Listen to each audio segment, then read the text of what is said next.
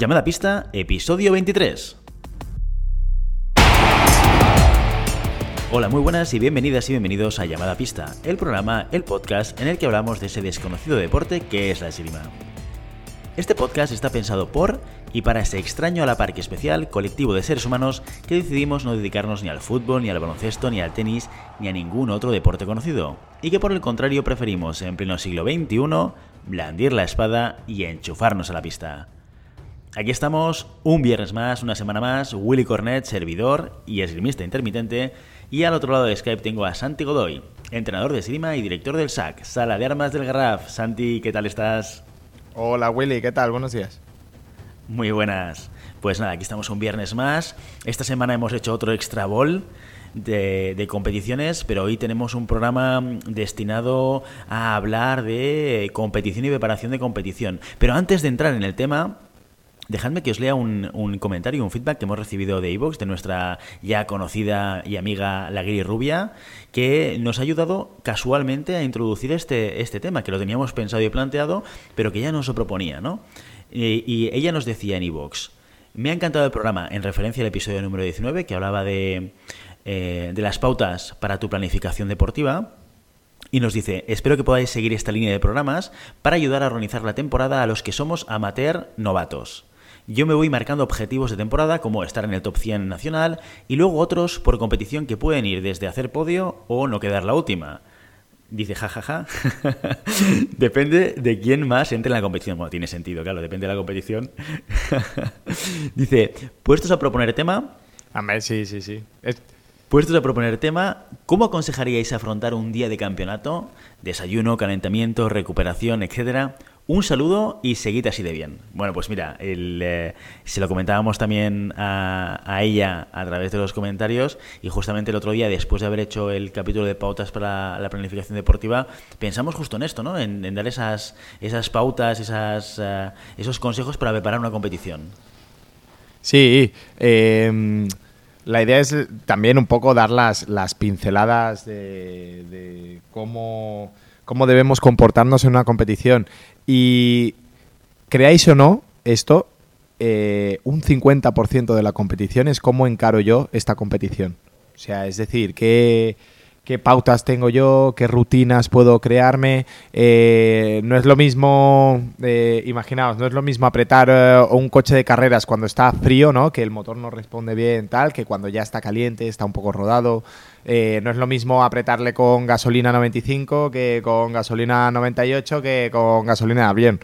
Entonces, todas estas cosas son cosas que parece que no podamos, podemos em, controlar o en mayor o menor medida podemos trabajar y que queráis o no tienen un efecto inmediato dentro de, la competición, cómo la afrontamos, cómo me siento, eh, cómo puedo continuar sintiéndome bien a lo largo de la competición. Entonces, hoy lo que buscábamos es un poco mm, generar unas pautas, unas rutinas que, se llaman de cómo empezar la competición, cómo, qué tengo que hacer al llegar a la competición, cómo mantenerme dentro de la competición en, la medida que dure y cómo finalizar la competición. Es muy importante. Y aquí hago un, un asterisco en cómo acabar la competición porque es algo que yo como tirador siempre hacía, sí, me lo enseñó mi, entrenador, y que a lo largo de todos estos años que he sido entrenador, nadie,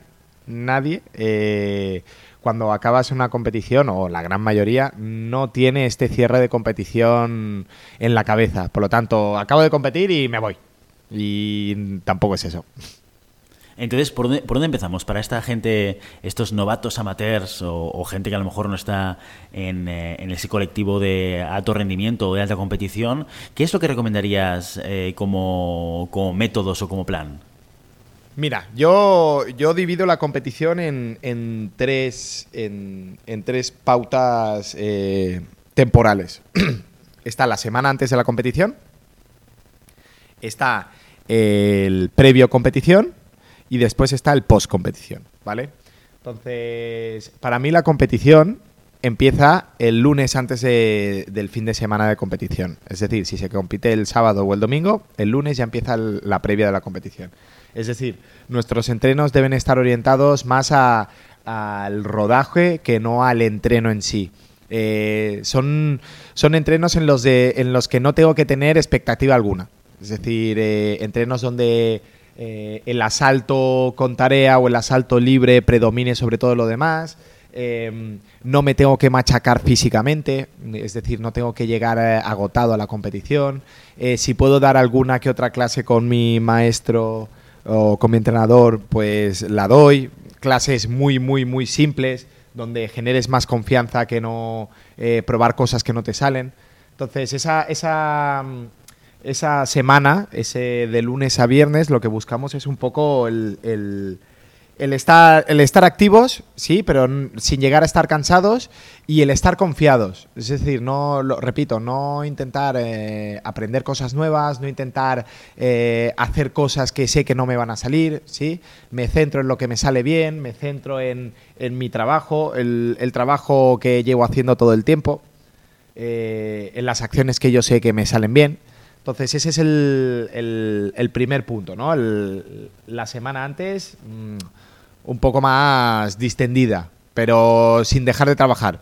Es decir, debo, debo como mínimo intentar entrenar un par de veces, ¿no? Para no ir un poco agarrotado o, no tener la sensación de que no he, no he trabajado durante esa semana. Em, en el momento que eh, llega la competición, ¿vale? Em, sí que es verdad que es muy importante el, el tema de rutinas de comida, ¿no? ¿Qué ceno la última noche y qué desayuno la mañana de la competición? Eh, aquí voy a poner mi, experiencia personal porque lo, primero que tenéis que tener en claro es que eh, la ayuda de un profesional es lo que mejor sale, ¿no? Y, consultar con algún nutricionista eh, que te pueda dar pautas alimentarias, mucho mejor que, que, lo que podáis leer por internet, ¿no? Que se lee cada cosa de desayunos de de Michael Phelps de 10.000 calorías, eso te puede, te puede matar. Claro, y si esto, mira, si, si a la gente le, interesa, si a la audiencia le interesa, el tema de la nutrición, que es todo un eh, espectro de información que afecta también al, rendimiento deportivo, pues que decídnoslo y, buscaremos a alguien que nos venga a hablar de, de nutrición, ¿no? Correcto. Yo, mira, personalmente, cuando yo competía, las cenas no eran muy copiosas, es decir, no os metáis una, una, pizza entera, una hamburguesa o algo así muy, muy guarro y muy grasiento, porque, uno, no tanto por, la energía que, que gastáis o no gastáis, tal, sino porque lo primero que tenéis que tener claro es que tenéis que dormir bien y ya los nervios de la competición, a, alguien le afecta más o le afecta menos, los nervios de la competición hacen que tu ciclo de sueño se vea alterado, ¿no? Eh, si a eso le sumas una digestión pesada, apaga y vámonos. Las ojeras están garantizadas a la mañana siguiente.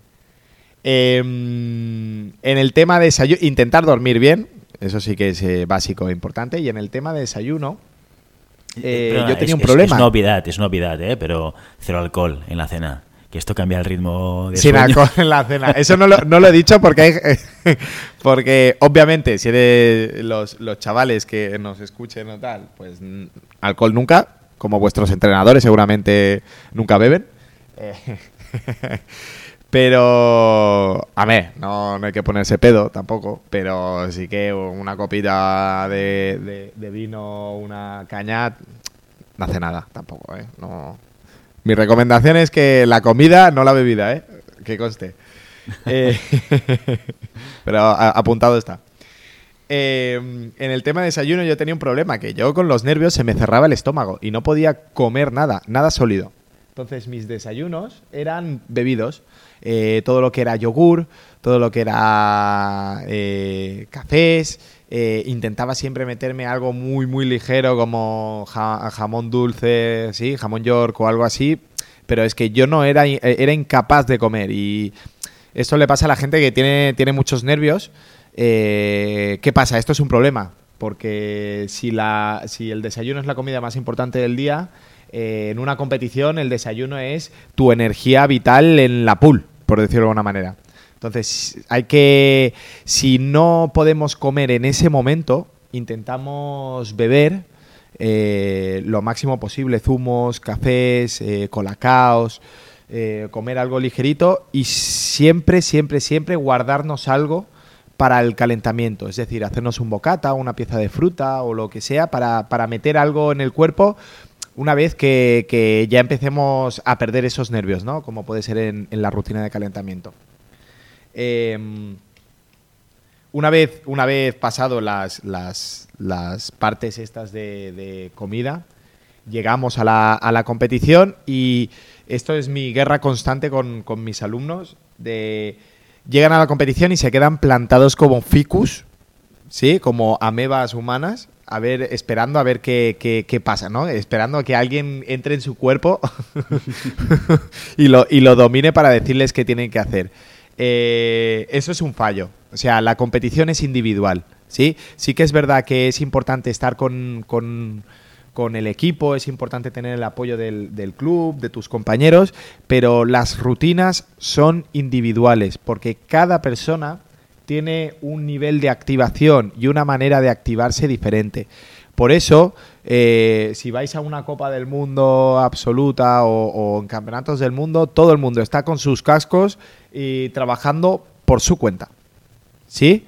Eh, y no creo que haya personas más, eh, más afianzadas a nivel de convivencia o, con más cercanía que compañeros del equipo nacional que pasan 20 horas seguidas juntos. por lo tanto, no pasa nada. Nuestra rutina tiene que ser nuestra. Tenemos que empezar a conocernos nosotros mismos.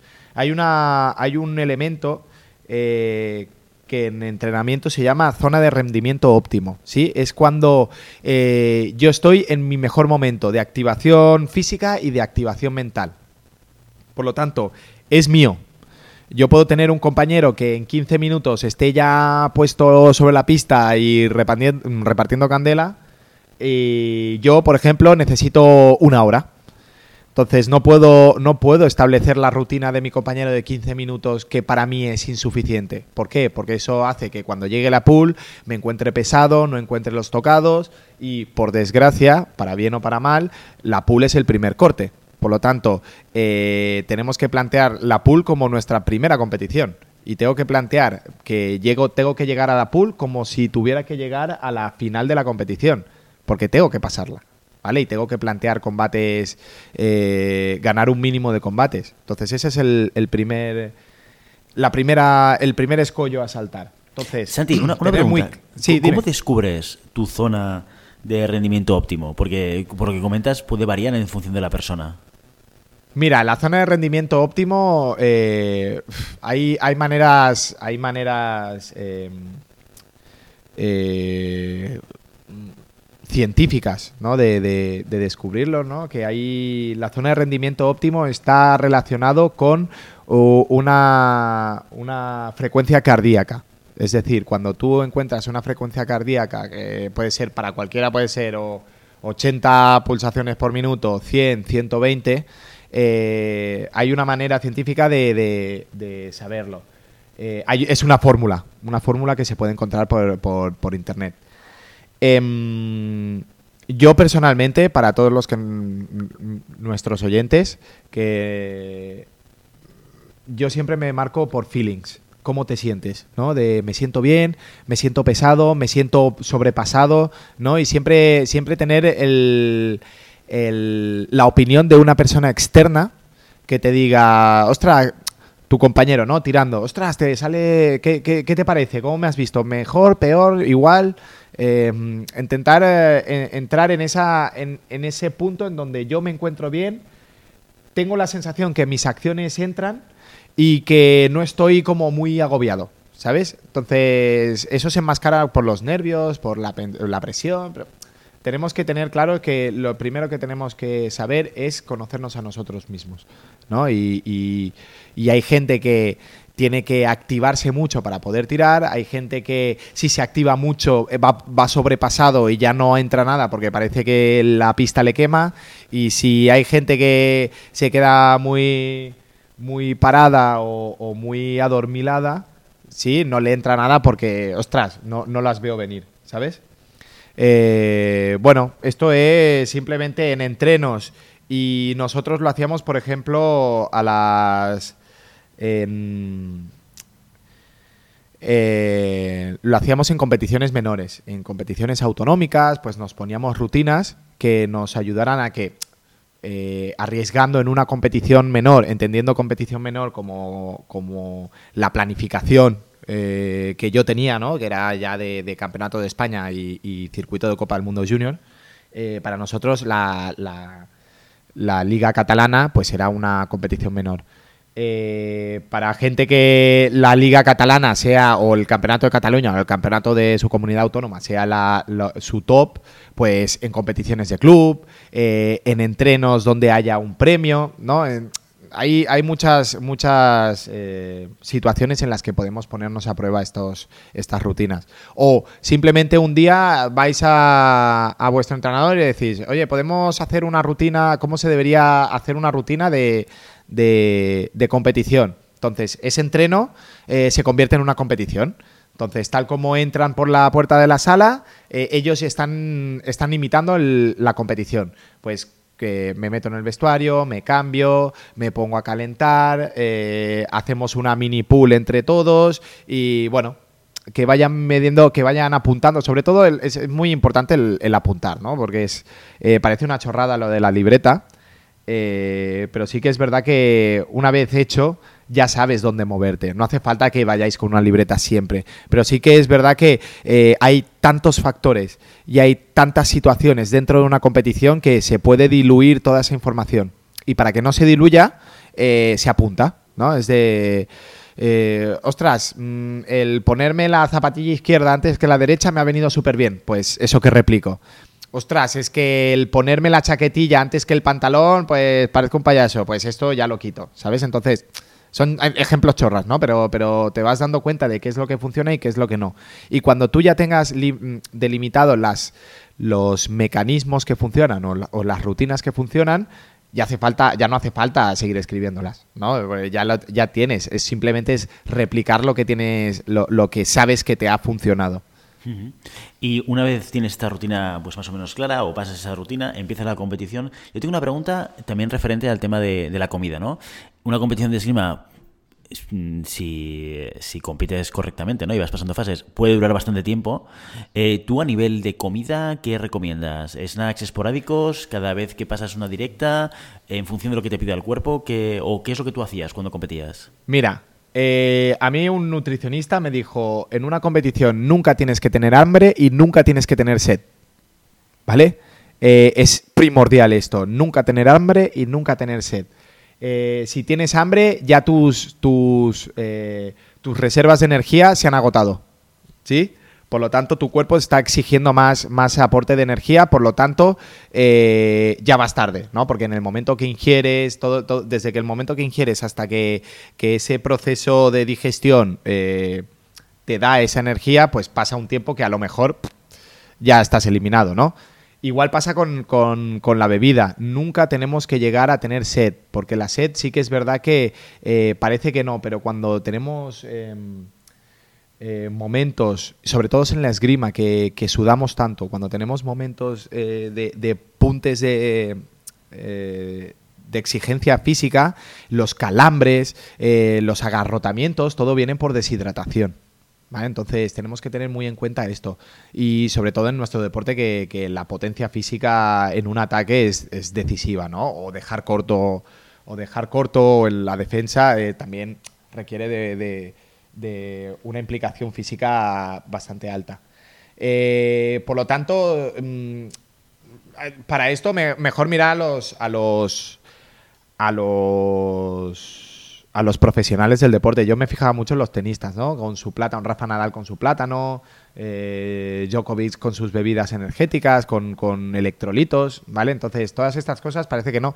Eh, fíjate que los tenistas entre cada juego y juego siempre comen y beben.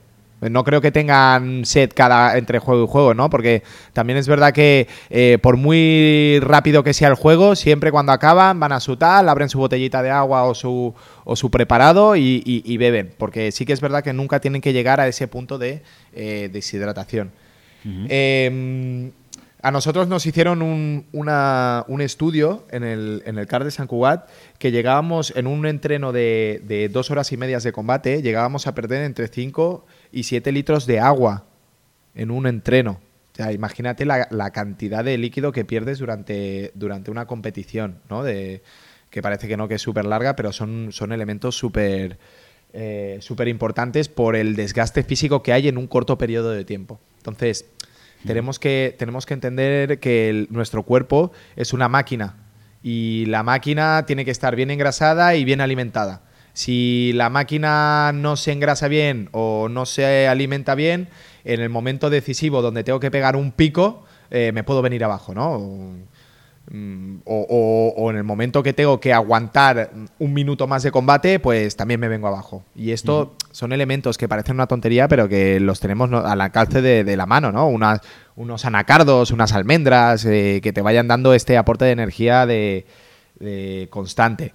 Después existen alimentos de, de- de retardados, ¿no? De, de- eh, que se llaman de hidratos de carbono de retardados, que tardan más en disolverse, por lo tanto tienes más tiempo de, en, en- el aporte es más constante durante más tiempo. Pero bueno, eso eh, sobre todo consultar con, con un nutricionista. De acuerdo. Y eh, a nivel de competición, algunas otras cosas. Mira, yo, yo por ejemplo te digo una cosa que os copié a vosotros, que en, en mi etapa aquella del 2006, pero que la, la copié porque veía que la hacíais y pensaba, esto debe servir para algo, que es el cambio de camiseta. O sea, yo, Yo, veía siempre, siempre. Que, que tanto tú como Marius eh, a- era acabar la pool, cam- cambio de camiseta. Y acabar y pasar una directa, cambio de camiseta. Y pasar otra directa y cambio. O sea, era una camiseta por pool y por, por directa. combate. Sí, sí, sí, sí, sí. Es una manera de cerrar el combate. Sí, es una manera de. Ya está, pum, cierro. Es, estos son. eh, al final no te das cuenta, ¿eh? pero esto es como las, las PNLs, ¿no? Las programaciones neurolingüísticas. Son elementos que te ayudan a, a cerrar etapas y abrir otras, ¿no? De, de, eh, como. ya, Siempre pongo el mismo ejemplo de Rafa Nadal, porque a mí Rafa Nadal creo que es el deportista por, por excelencia. O sea, eh, es, es el, el deporte hecho hombre, ¿no? En, valores y en trabajo. Eh, el- la- lo, lo que le decía, el, el- sacarse el gallumbo del culo. Sí, el ponerse el pelo detrás de la espalda, el, detrás de la oreja eh, y sacarse el gallumbo del culo, simplemente era la programación neurolingüística de... eh, de, de ostras, mm, cuando hago este combo de, movimientos, estoy dentro de la pista, ¿no? Estoy dentro de- del combate. Entonces, sí que es verdad que el, a mí el quitarme la camiseta me ayudaba a cerrar el combate, ya, había, ya hubiera sido bueno o malo, y poder centrarme en el siguiente. Eh, cada uno tiene sus, cosas. Yo, esto me lo, enseñó Marius y me lo enseñó César, ¿no? De cámbiate después de camiseta. Además, la sensación de ir de- mojado todo el tiempo es incómodo. Eh, me obligaba a quitarme la parte de arriba del traje, ¿no? Esta, parece que no, pero tener el traje todo el, toda la competición encima es como una locura, porque es- llega a ser incómodo, ¿no? Aparte de que te, te- te genera esa sensación de pesadez, esa sensación de, de- como de armadura, ¿no? Pues entonces, después de cada eh, después de cada combate, te quitas el traje, menos en la pool, obviamente, que son, el cambio es muy rápido, pero después de cada directa te quitabas el traje, te ponías el- la chaqueta del chándal y, estabas mucho más libre, ¿no? Además de no tener la sensación incómoda del, del sudor. Oye, me, me interesa mucho que me hables del, del último punto eh, que has enunciado al principio, que es el post-competición, ¿no? Esto nunca me lo había El planteado. ¿Qué, qué es lo que tenemos que hacer después Sí. de la competición? Willy, ¿tú qué haces? de- bueno, no sé si tú lo haces mucho, ¿eh? pero ¿qué se hace, qué se debería hacer obligado después de cada entreno? Después de cada entreno, Sí, después de una sesión de entreno, ¿qué se tiene que hacer? pues no ¿Cómo se acaba una sesión de entreno? ¿Cómo Ah, no, se ca- acaba una eh, sesión de entreno? Estirar, estirar. estirar. ¿Por qué en una competición donde eh, llevas mm, 10 horas en un pabellón eh, súper agarrotado, donde tus, tus momentos de tensión en combate son súper altos, donde tus combates siempre son a máxima intensidad, donde eh, tu implicación dentro del combate es máxima, se acaba la competición y la gente se va a la ducha? O sea, tu cuerpo, tu cuerpo ha sufrido un estrés, tu cuerpo ha sufrido eh, un desgaste. Por lo tanto, lo primero que se tiene que hacer en el momento de que hayas ganado o hayas perdido, te vas a un rinconcito y haces una serie de 5, 10, 15 minutos de estiramientos, de piernas, de espalda, porque al día siguiente no te levantas como si te hubieran dado una paliza. Entonces, es súper importante, es súper importante el acabar la competición, ganemos, perdamos, nos refunfuñamos, todo lo que quieras, pero estirando es muy importante el estiramiento después de la competición para, evitar, uno, eh, los calambres de post-competición, estos que se me suben el cuádriceps, se me sube el gemelo, súper doloroso. Con una sesión de, estiramientos eso mm, ya, ya se soluciona. Y segundo, eh, en el momento que tengas que volver al entreno al día siguiente, si es domingo o, si el domingo lo tienes de, descanso, para que no estés como, como un trapo ahí al, sol después de, limpiar un coche, pues, eh, pues tener esta, esta rutina de, estiramientos imprescindible para mí, para entender. No, no se acaba la competición hasta que no se acaba de estirar. Ahí lo dejo. Asterisco, asterisco, asterisco, asterisco. Oye, y entonces después de esta competición, esta parte de estiramientos la haces el mismo día. Cuando vuelves a incorporarte al entrenamiento, como decías al principio, la semana de antes es una semana especial pre-competición y por tanto la rutina que vas a hacer es diferente porque te está preparando para la competición. Después, la semana siguiente después de una competición, ¿también varía o no? ¿Ya entras en la rutina desde el primer día? Vale, la semana siguiente, el día siguiente siempre tiene que ser un día de reflexión. Eh, eh, dependiendo del tiempo que dispongamos hasta la siguiente competición o, si estamos trabajando una preparación física, una preparación de temporada em, eh, específica, ya planificada, lo que sí, es, sí que sí tiene que ser independientemente de estar en el equipo nacional o haber perdido la, o ganado la competición del, del club, es hacer una jornada de reflexión. Es decir, qué ha, ha fallado, qué, qué ha funcionado, cómo me he sentido. todo esto, todo esto nos ayudará a decir, ostras, pues ahora que he calentado una hora antes, me ha ido súper bien la pool, pero he llegado a las, a, la, a las directas súper eh, super apurado pues, o sea, quizás debería entrenar mucho más el físico porque la pull la tengo que hacer igual, pero las, directas tengo que llegar como más fresco. Em, ostras, pues he llegado súper justo y, también me he ido bien, ¿no? Pues mm, quizás no hace falta que, tenga que hacer un, un, un calentamiento tan, tan largo, Sí, y yo sé que, bueno, con 15, 20 minutos de calentamiento ya me va bien. Ostras, es que me faltó tirar y llegué a la pool, eh, no tiré en el calentamiento y llegué a la pool que, que ostras, parecía un plastrón humano. Eh, pues ya sabes que es imprescindible que en una competición, pase lo que pase, tienes que tirar un par de asaltos para encontrarte cómodo. Eh, ostras, eh, me cogió mi entrenador y me hizo cinco minutos de clase y me vino fenomenal. Pues intentar decirle a tu entrenador, oye, mm, ¿podemos repetir los cinco minutos de clase en cada competición para, para yo coger la mano, coger la punta? Bueno, lo que decíamos, ¿no? Dependiendo de los de los recursos que tengamos y de que dispongamos, eh, pues pedir lo, lo, que mejor os vaya. Y sobre todo, sobre todo, sobre todo, conoceros. Es decir, qué me ha funcionado, qué no me ha funcionado, eh, qué acción eh, me la he comido siempre, eh, qué acción ha tenido una efectividad súper alta. desayuné, desayuné una hamburguesa del McDonald's y me fue genial. cené un, un trozo de lechuga y me fue fatal. Bueno, todas estas cositas que parece que no, que pasamos por alto, pues tenerlas un poquito en mente para teneros vosotros un mapa un mapa mental vuestro eh, de lo que tenéis que hacer para que vuestra competición salga como, como mejor os, os, vaya, ¿no? Entonces, eh, tenerlo en cuenta, haceros vuestra listilla de, cosas, entender que la competición empieza la semana antes, eh, durante la competición, pues tener claro cuatro cositas de, de comida y bebida, acabar la competición asterisco asterisco con, estiramientos y al día siguiente de la competición hacer una reflexión de cosas a mejorar eh, y cosas que me han funcionado. Yo creo que con estos parámetros eh, podemos sacar ese, ese punto extra eh, en, nuestra, en nuestra competición. Genial. Oye, pues Santi, súper bien. Hoy un tema muy práctico, muy accionable. Yo me lo he ido apuntando todo, que ya sabes que siempre tomo notas de nuestras sesiones de podcast. Y, eh, y como tengo vistas de competir en el Campeonato de Cataluña este año, voy a ponerlo en práctica. y me quedo con el tema, diario del esgrimista. ¿eh? Esto tiene tirada. Diario del esgrimista para conocerte mejor, ¿no? Para ver qué es lo que te funciona a ti y poder aprender y replicar aquellas cosas que te funcionen, ¿no? Sí, sí, sí, sí. Al final ya te digo que el diario, con hacer el diario en un par de competiciones, un par de tres, cuatro competiciones, ¿no? El París Mallorquí, eh, ya es suficiente. Porque en el momento que vosotros descubráis vuestra rutina, eh, simplemente hay que replicarla, nada más. Perfecto, genial.